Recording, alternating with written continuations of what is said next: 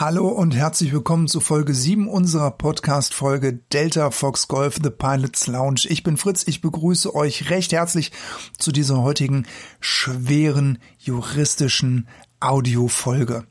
Wir beschäftigen uns heute mit der Top of Descent, Top of Climb Frage aus der letzten Folge EASA Erlass. UL Flugstunden auf PPLA anrechnen lassen? Fragezeichen.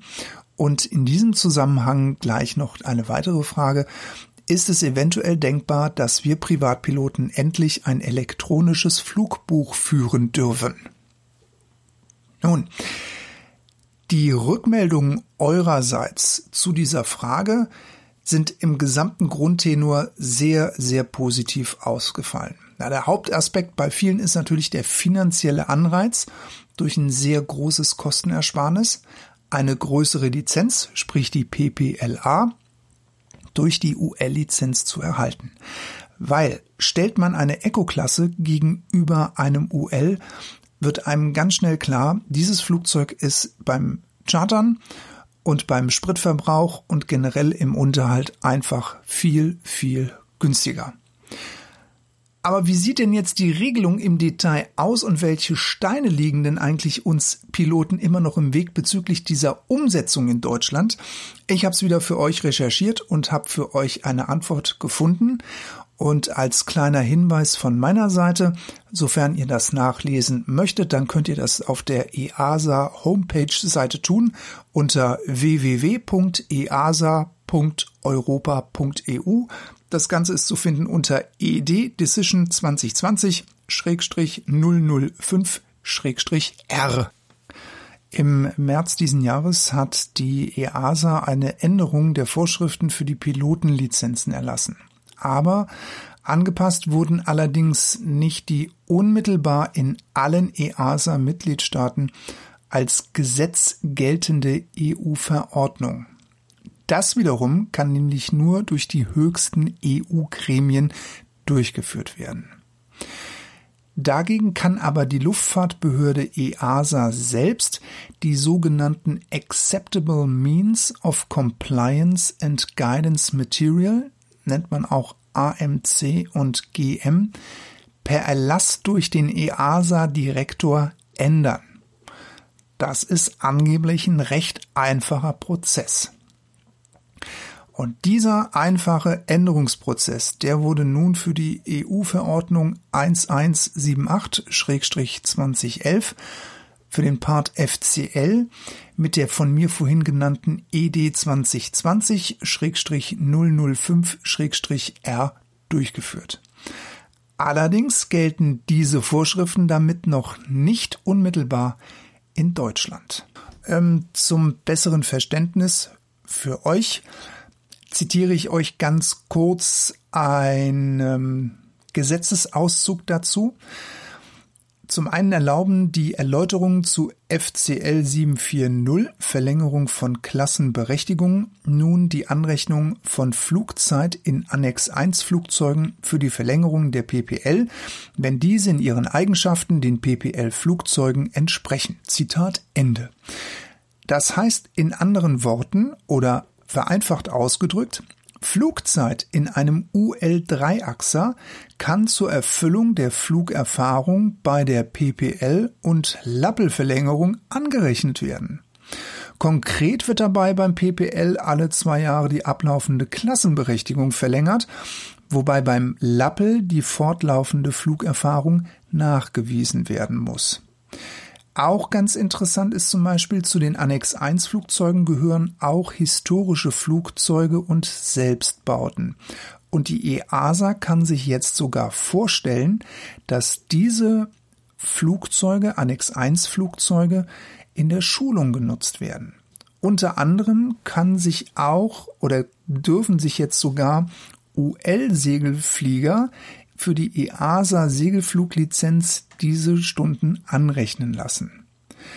Und die zweite wichtige Änderung, die ich auch vorhin angesprochen hatte, ist die Flugzeitaufzeichnung FCL.050.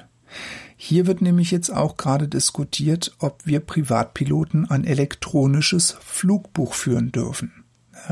Momentan dürfen elektronische Flugbücher nur von den in Anführungszeichen Profifliegern da draußen geführt werden.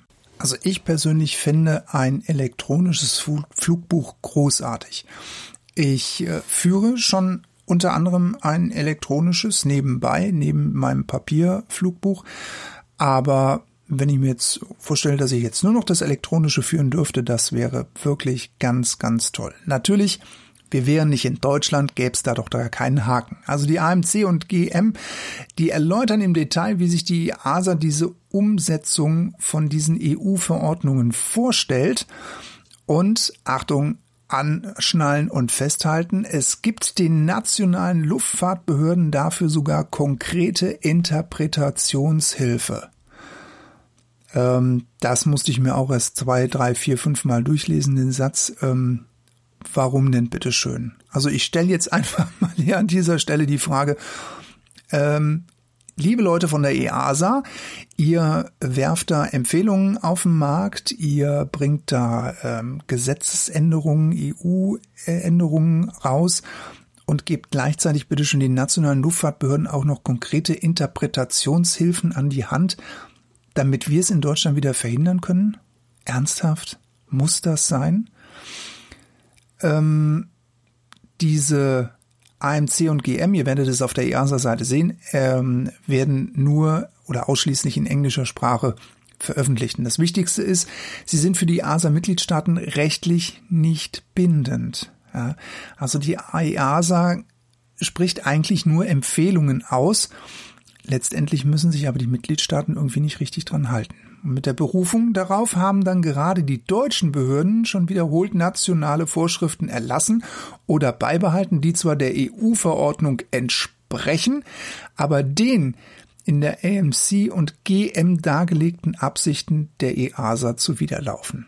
Also auf gut Deutsch, man blockt es wieder ab beim LBA. Ja, meine persönliche Meinung äh, zu diesem Thema, es ist eigentlich ein Riesendurchbruch für uns ähm, Piloten mit einer kleineren Lizenz eine größere erhalten zu dürfen, weil ich stehe persönlich auf dem Standpunkt, es ist eigentlich egal, ob du Eco-Flieger oder Ultraleitflieger bist, du musst dieses Flugzeug starten, du musst dieses Flugzeug in der Luft fliegen, du musst es navigieren, du musst es in die Platzrunde reinfliegen, du musst es landen und du musst mit diesem Flugzeug genauso Airwork machen wie mit jedem anderen auch. Gut, beim UL sehe ich das natürlich ein, dass das ein bisschen anders aussieht aufgrund der Gewichtsklasse, das sehe ich ein. Da gibt es natürlich auch Unterschiede zur Eco-Klasse, ganz klar, aber in Summe sind wir doch alle Piloten. Das war es von meiner Seite für heute. War diesmal eine etwas kürzere Folge. Es ist ein wahnsinnig interessantes Thema.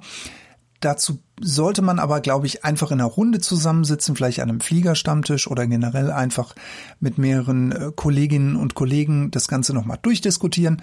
Äh, es ist schwer, das hier so ein bisschen im Monolog und auch nur mit den Rückmeldungen von eurer Seite per E-Mail zu beantworten, aber ich hoffe, ich konnte so ein bisschen Licht in dieses Dickicht reinbringen. Solltet ihr also doch nochmal Redebedarf bezüglich äh, dieser sehr interessanten Gesetzesänderung haben, dann bitte schreibt mir noch mal eine E-Mail an deltafoxgolf@gmail.com und dann werden wir das noch mal in einer anderen Folge aufbereiten.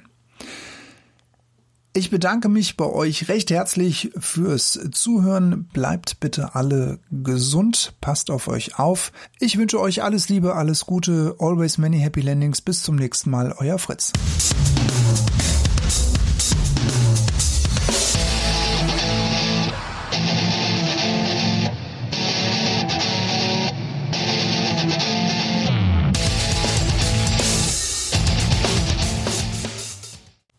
Top of Descent, Top of Climb Frage für die nächste Folge.